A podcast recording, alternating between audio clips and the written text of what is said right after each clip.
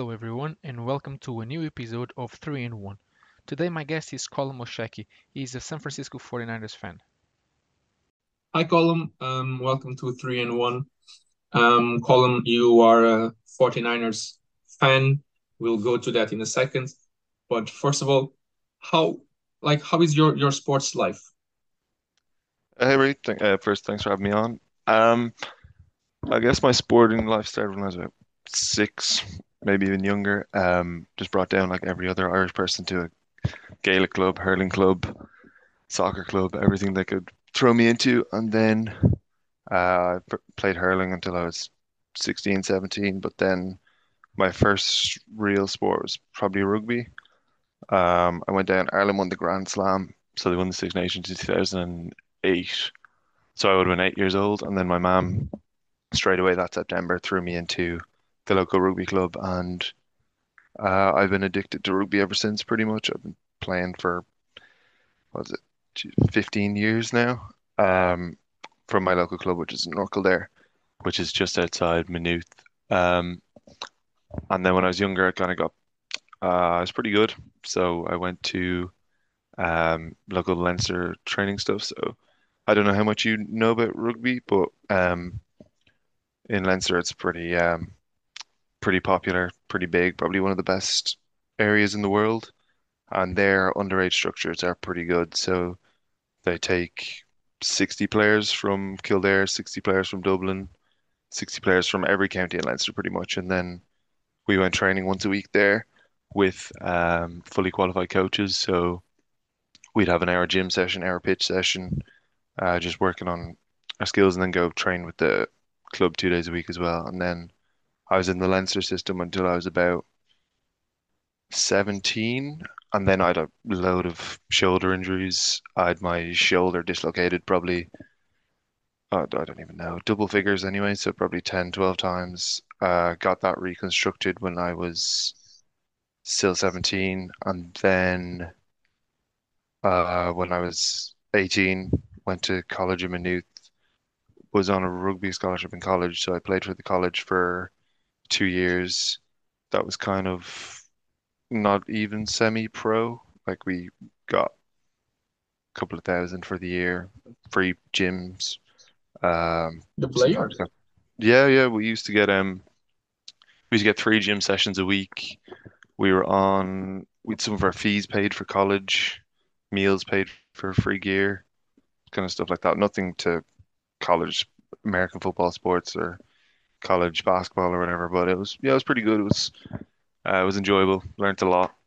Um, I just kind of played like played against people that are playing for Ireland now, so it was a good it was a good challenge. But now I'm just back playing with my local club. It's pretty low level, but it's uh, it's really fun. Yeah, it's more just playing for the love of it now. And how old were you when you entered the the Leinster Academy? Uh, that would have started when I was probably 14. So from 14 to 17, would have trained once or twice a week with them, and then it starts off with a really big squad. So it starts off with uh, 40 to 60 players from just Kildare or Dublin. So I was in the Kildare section, and then that gets whittled down to uh, I think it was there's eight of us at the end, but it all kind of combines, and then it was down to like the last maybe 45 people uh, in Leinster, and then obviously did my shoulder, but I wouldn't have made it anyway. I was did like the guys that are playing at that level are freak athletes. Like there's people that have played for Ireland that I played all the way up and underage and won Grand Slams and gone to World Cups and stuff. Like they're just they're different animals. It's ridiculous. Let's like like who? Who would you remember like playing at the same age with with you? Um, a guy that I, I I've played with since I was I played hurling with him as well. Um, I played county hurling with him. Uh, Martin Moloney, he plays for Leinster now. He just did his ACL. He's out for the year, but he was the Ireland under 20s captain when they won the Six Nations under 20s about two or three years ago. So I played the whole way up with him. I played hurling with him since I was 13, and I played rugby with him when I was 14. And he was always pretty good. And then when we hit 16, 17, he just turned into this freak athlete, like could do everything. And uh, yeah, he was he was an animal. He was an absolute freak. And at the age of 14, you went straight to the gym sessions as well. Yeah, we used to do um so 14 from 14 to 15 probably we did it was mostly bodyweight work and like just focusing on getting your like your form right or whatever. So it wasn't like go in there and lift as much as you can. It was more so mobility work, um, maybe some light bench, pull-ups, that type of stuff. But um, at 14, 15, I know from talking to some guys that went to uh, boarding schools in Ireland, so like Clongowes, Blackrock and all, they're in the gym from when they're 13. So they're um like they're squatting, benching, deadlifting like big numbers by the time they're 14, 15. It's it's insane. The the rugby landscape in Ireland is pretty crazy when it comes to how young they're getting people almost professional. Oh, yeah, well, sounds like it. It's like fun Yeah. stuff. And you sure you wouldn't have a shot making the final squad for Leinster? Oh no, I didn't have hope. I would because the way they do it is there's clubs and schools. So I was in the club squad and then when they join up, it's kind of like 70 30 schools to clubs. So the 70% of players come from schools because they're like they're all boarding schools. They're Yeah. basically professional athletes from 13, 14. Like some of the guys I've spoken to that I've played with, they're like in the gym Monday, Wednesday, uh, m maybe Monday, Wednesday, Friday from when they're like 12, 13, and then like a game a week, two or three pace sessions a week. Uh, and it's all like on site and stuff. It's just, it's crazy the amount of money they pump into it. Yeah, and also crazy like uh, their bodies when they finish finish playing, like Oh yeah, yeah. destroyed. They're, yeah, some of the guys I've seen, like I played with a guy in college and he was only, uh, he would have been 18, 90 at the time. And he went to a private school in Dublin and it was kind of like his one thing he knew how to do was play rugby. Like he wasn't the wasn't the smartest. I'm not going to name drop, but um, he used to get uh Toradol shots. You know them. You hear about them in the NFL sometimes. He used to get them to just play uh, rugby games for the college, which to me is just crazy. Like at 18, 19, he was so banged up that he had to be taking Toradol to even be able to go out on the pitch. Yeah, that sounds tough, all right. And the other day you were saying that at one point you were playing rugby, GAA, and all that, and I was like, do you even have time to study for school? Um, Oh yeah. when when when was that? Like, Um, that was from, so I played three sports from when I was, well, no, I from eight till maybe 11, I played rugby and hurling. I played Gaelic when I was younger, so when I was like six till nine, but I never really enjoyed Gaelic. And then um, in school, when I was like 12, I kind of picked it up again because it was kind of like where I went to was a big GAA school, so it was a big Gaelic football school. It was kind of um, kind of a religion, I guess. Um, so I picked it up just to kind of play a sport in school because we didn't have a rugby team at that stage. So then from 12 to probably 16, I played Gaelic, hurling, and rugby, but I played Gaelic for school and club for like two different age groups. So that's four teams. I did the same for hurling, so that's eight teams. And then uh, I played for three different rugby teams plus the Leinster stuff. So that's, yeah, that's close to 12 teams a week. 12. So I was, um, I'd say on a minimum playing four games a week, four, maybe five minimum, and then also training on top of that. So it was kind of go, go, go, like 24/7. But I, if I played two games a week now, I'd fall apart. But back then, I just didn't even notice, and it was pretty common in my school, I think. Like there's probably three or four of us that did it, and kind of just loved every minute of Yeah. If one of my kids said that to me, I'll start like playing for 12 teams. I'll say like, yeah, when are you meant to study? Uh, just. I leave school. I said, like, sure, go for it. Like, mate, like, yeah, you're grand. Yeah, well, when I was at my like at the peak of playing for 12 teams, I would have been in transition year, which in uh, I don't know if you have it in Portugal or whatever, but it's it's basically a joke of a year. Like um, it's an optional year. So in my Yeah. school, it's um like there are classes, but it's kind of you do as much things as possible to not go to class, um, because like it's just it doesn't count for anything pretty much. And so people would um like in our school, they threw a big musical. So we'd literally get off class for a month and a half to do this musical. Or I didn't want to be in a musical, so I just played as much sport as humanly possible. And um, just did as many things as possible that wasn't class. So yeah, it worked out. Um, Yeah. but then in fifth and sixth year when I got serious, I kind of I quit Gaelic because it was my least favorite, and then I kind of just went to one or two teams for each. Mm, yeah. Well, unfortunately, in Portugal, you, you don't have that option. If you skip classes, that's it. That's a fail for you. And uh, if you if you have too many, you just um, don't even get approved to that um, that It's subject. the Sim simple as that. Yeah, it's the same here in Ireland, but in transition year, it's um it's an option year, so it's kind of like people do like work experience, like they might be like, oh, I want to be a I don't know, like a pilot, so they'll go into uh, Aer Lingus or whatever and do work experience. So it's kind of you work for free and kind of see if that's actually what you want to do. Yeah, really cool. Um, it's really cool, but um, but like the it's kind of like the teachers don't really care. Like you're, it's kind of like optional if you're there, I guess, to a point. So like if you the, the most amount of games or training you can fit in, you just kind of do that and have as much fun as you can. It's it was really good. I enjoyed it. And how did American football become a thing in your life then? So basically, it became a thing because uh, I'm pretty sports obsessed, and um, like when I sit at home, I would watch literally anything. Like I'd watch golf, I'd watch basketball, hurling, Gaelic football, soccer, everything. Like whatever I can get my like whatever's on the TV, I'll watch it. And then when I was in school, I was kind of uh, on Saturday nights or whatever, there'd be college football on. and I'd kind of started watching college football, and then I remember seeing the um, I don't know if you remember the the Cam Newton year in Auburn, uh, and the kick six.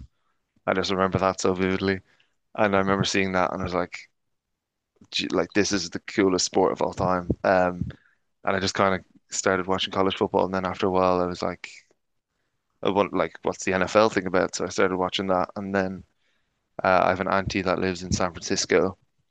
So when we were kids, she used to send us 49ers gear and stuff. So I kind of had a team picked out for me already. And then I just kind of started watching Red Zone and watching games and just became slightly obsessed.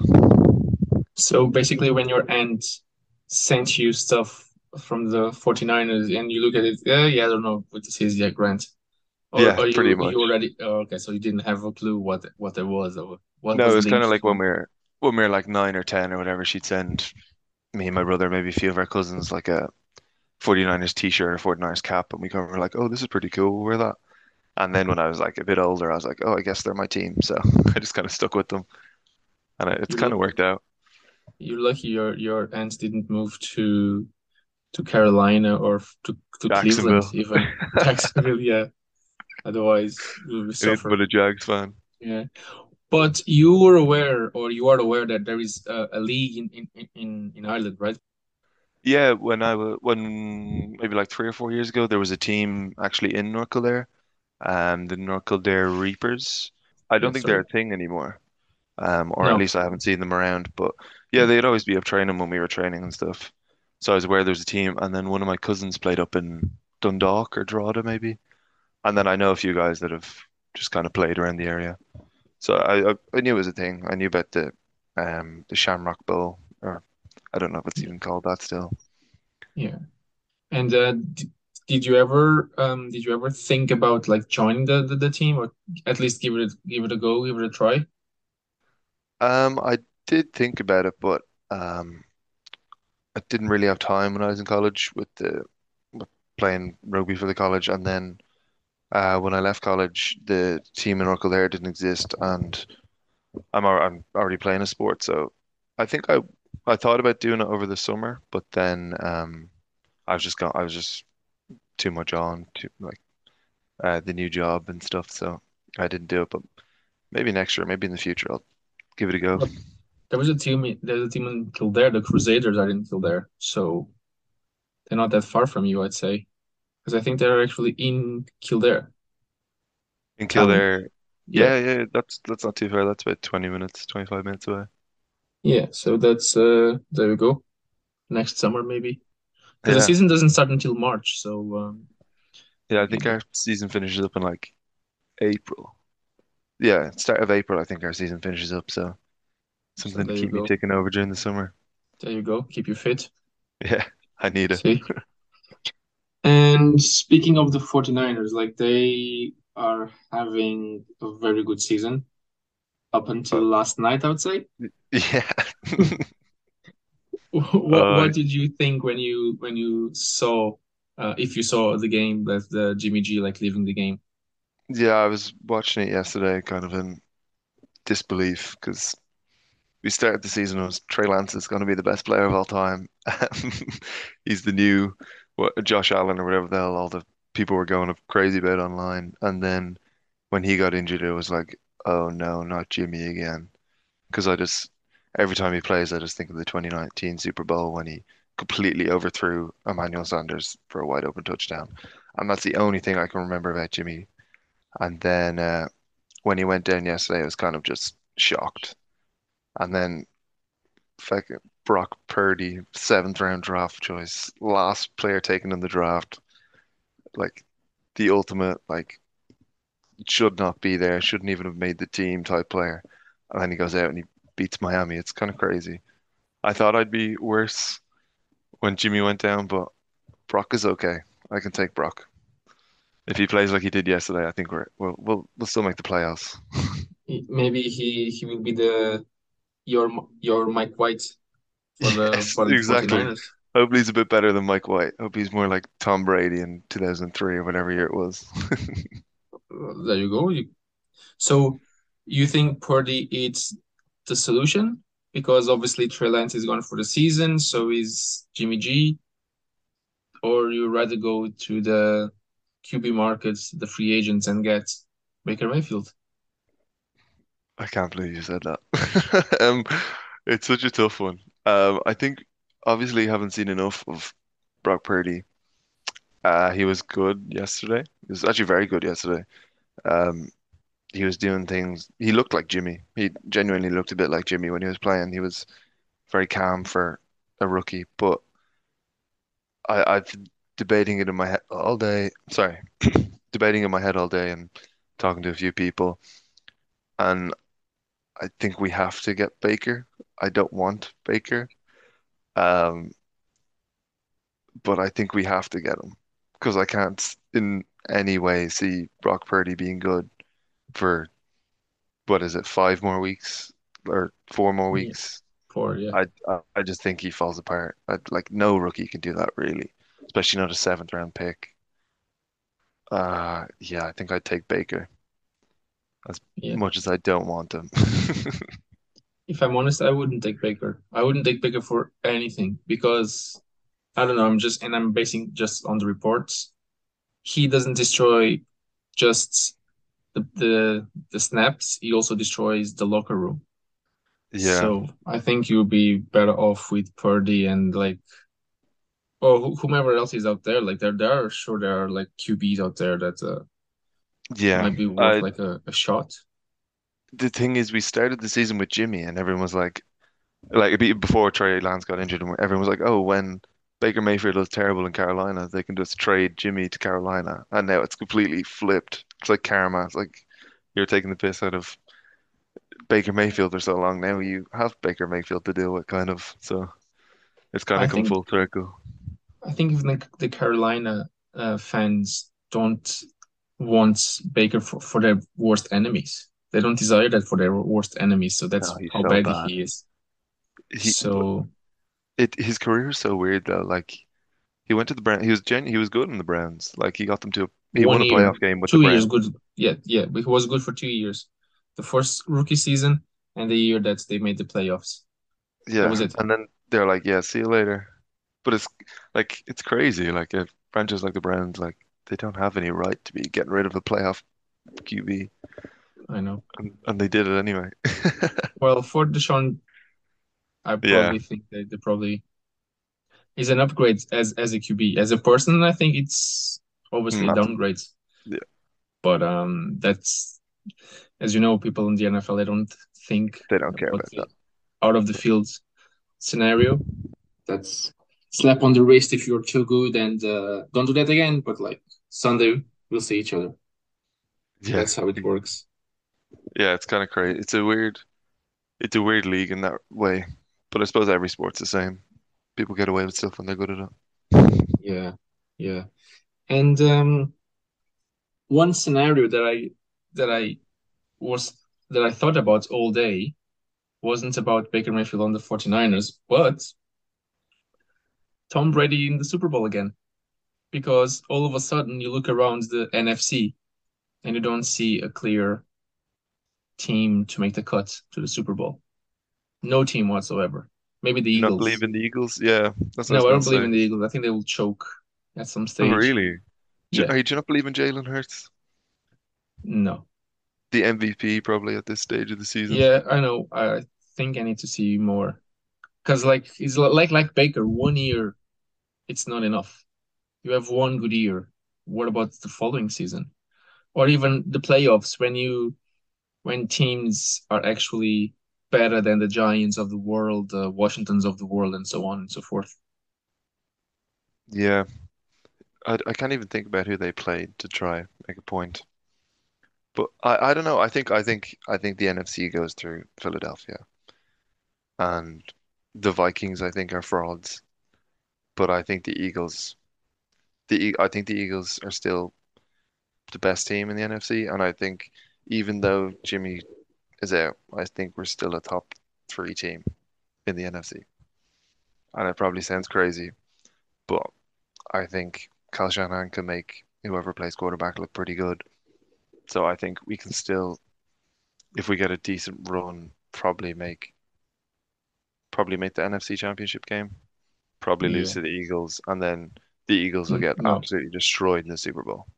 I'd say if the Eagles play the 49ers in the playoffs, the 49ers defense will be all over the field, all over that pass rush if if healthy, right? Get just let's get let's consider that as a guaranteed, right? If healthy, they will be all over the Hurts. So I don't I don't see Hurts getting having a good game with uh, against that defense, for example. Yeah, I think our defense can win games by itself. That's the, that's the one thing we do have going for us. Like Yeah. Nick Bosa is a is a joke. This is like it's like he's unstoppable. It's ridiculous. Mm. It's the cheat But then yeah, but then again, Dallas. I forgot about Dallas because they have Micah Parsons and he's also a cheat code. So maybe Dallas. Now that I think about it. They they, they can't defend the run. They can't defend the run like they are Yeah, that's true. We did run all over them last year. Yeah. Spe and plus Kyle Shanahan, he runs, runs, runs. That's where like Purdy for what I didn't see the highlights yet, but um if he can hand off the the ball, screen passes, bootlegs, I think the 49ers will be grand. They don't need Yeah. Baker. The game yesterday was like it's kind of ridiculous. Like he's a seventh round rookie or whatever, and he comes in and all they ask him to do like is throw the ball to McCaffrey or hand it off to Deebo or throw it to Deebo, hand it off to McCaffrey or just hit Kittle. And it's like he's so many options every single play. It's ridiculous. Like there's some plays yesterday and like he hit Deebo and Deebo was probably three or four yards short of the line of scrimmage. Two guys tried to tackle him. He just bounces them off, goes and makes seven yards. And you're like, this is ridiculous. Like no player should be that good at football. And then another play, you like just throws it up to McCaffrey. McCaffrey beats a cornerback one on one. You're like, that's a like, it's ridiculous. Like anyone could play quarterback. That I think we're still in a good place. But then again, another cheat code.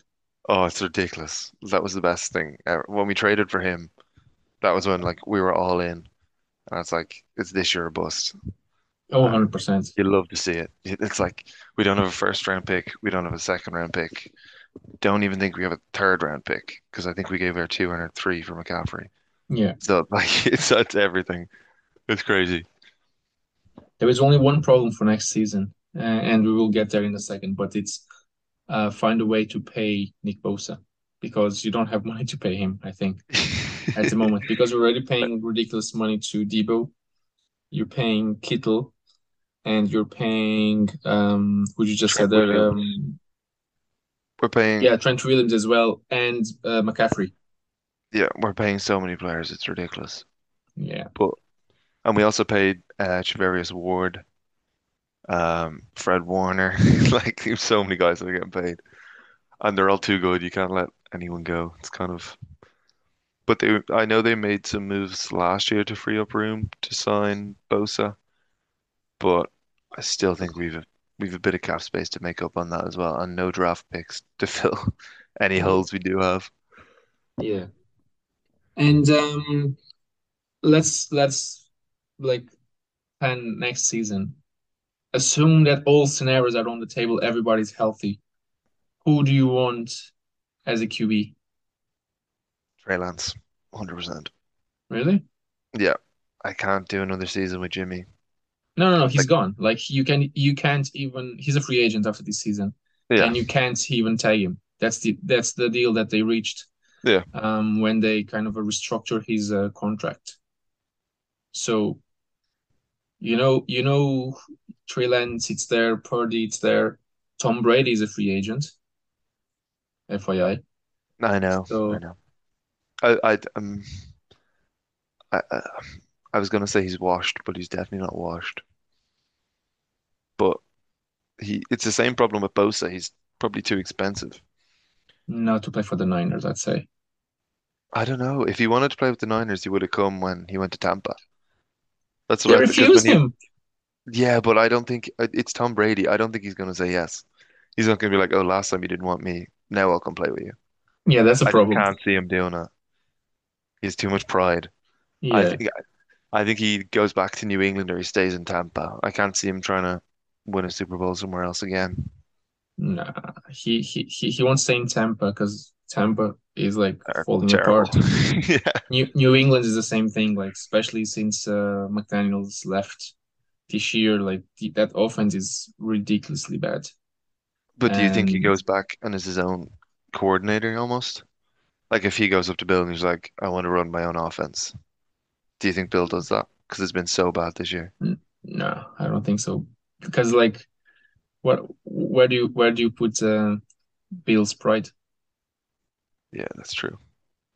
especially him, unless he's like he's gone, and there are rumors that uh, Robert Kraft um is not happy with these last two seasons, so Bill Belichick could potentially be on the move. I don't know if I see that, but I do think they need to get rid of Matt Patricia. He's the joke, and he always Yeah. has been a joke. And the fact that Bill trusted him again is just crazy. Bill does that all the time, like with all his um coordinators. Sure, McDaniels left to go to Bronco to take their gig there. Then he was fired after a season and a half. He went back to New England. Patricia went to the Lions. Same thing. And Josh It's crazy. McDaniels went to take the Giants gig, fired after two seasons, back to New England. And Bill O'Brien, don't forget him, went to Houston. No, he's in Alabama. Yeah, but apparently Alabama don't want him anymore. No, yeah, I'm not surprised there either, to be honest. This season has been like not great, just to be put things lightly. Yeah, one of my friends is a diehard Alabama fan, and he actually flew over for the Iron Bowl like two weeks ago. And when he booked the tickets, he was like, "This is going to be like a playoff clinching game. It's going to be unbelievable." And he goes over, and they're what, like a, I think they're on a two-game losing streak or whatever it was. Yeah, for the first time in like 50 years almost. Yeah, it's crazy. Yeah. And the playoffs are there like now for the um, for college. Yeah, do you watch any college football? Uh, sometimes when the kids don't take over the TV. And then when they they go to bed, my wife takes over the TV. So in between or on my phone, I try to watch some Yeah, some college keep football. Yeah. keep it to Sundays. Oh yeah, Sundays is like it's my bank holiday, so to speak, on on TV. It's mine. You have it booked off indefinitely. Yeah. Well, it's it's only 17 seasons plus the uh, weeks, I should say, plus the um the playoffs, which is like yeah. another four weeks. So they have the other 32, 33, 34 weeks of the year for Yeah, Sundays. So it's it's it's grand. Yeah, they they can't Uh, complain. no, no, no, no, no. I don't charge that much. So basically, Trey Lance is your guy is your guy for next for next year. I think he has to be. Like, I don't think it's like I see like loads of people are debating it, but I don't see it as a debate because we've no draft picks. Um, we traded three first rounders to get him. Like it's not like we can just move on uh, after like whatever it is, four games. So uh, yeah, I think he is. No matter what happens, even if he's terrible, which I, I don't think he will be. I think he'll be pretty good. Like I, I think Shanahan knows what he's doing at this stage. So yeah, Trey Lance, hundred percent. And for and you're saying that's also based on what you saw in this the first four games this season? Um, I don't think he was great, but I think he was starting to click. Um, I think if I you like how he played last year, even that step up was pretty good. Like last year, watching him was kind of painful. It was either like his first read or just run. Um, but this year he kind of got he got through one or two reads this year, and he, learned to throw it to Deebo or hand it off. So I think he'll be okay. Like you look at how Jimmy G plays, like he's not mobile. He can barely throw it anywhere except for the middle of the field, and he had a thousand yards with Deebo last year, and he had McCaffrey, and he looked pretty good. So I think Trey Lance can do something pretty similar. And last question for you. Let's redo the draft. And you're picking at the third position. Um, which quarterback would you would you take? Um, not Mac Jones. And definitely not Zach Wilson if he was still available. I'd take Fields. I wanted Fields at the time, and I still want Fields. He was who I thought we were going to take, and when we didn't take him, I was pretty surprised. But um, I think besides Trevor Lawrence, he's probably the best of the what was it, five first round QBs. So I'd take him. Yeah. I'd definitely take him. Okay. Well, he's playing Chicago now for the first Yeah, for the next very three good. three seasons. So yeah, there you go. All right, Colm. Look, um, thank you very much for um for sharing your story with and um all the best for the rest of your rugby season. And I'm sure the Crusaders will wait for you coming Thanks for having me on. Perfect. All right, man. Take care then. I'll talk to you Thanks. soon. Bye bye. Bye-bye. Chega assim ao fim mais um episódio do 3 de 1. A música de introdução foi composta pelo Robin Garren, a música final pelo Vasco Franco e o grafismo é da autoria do Diogo Martins. Para a semana voltamos com um novo convidado, mas até lá, tenham todos uma boa semana.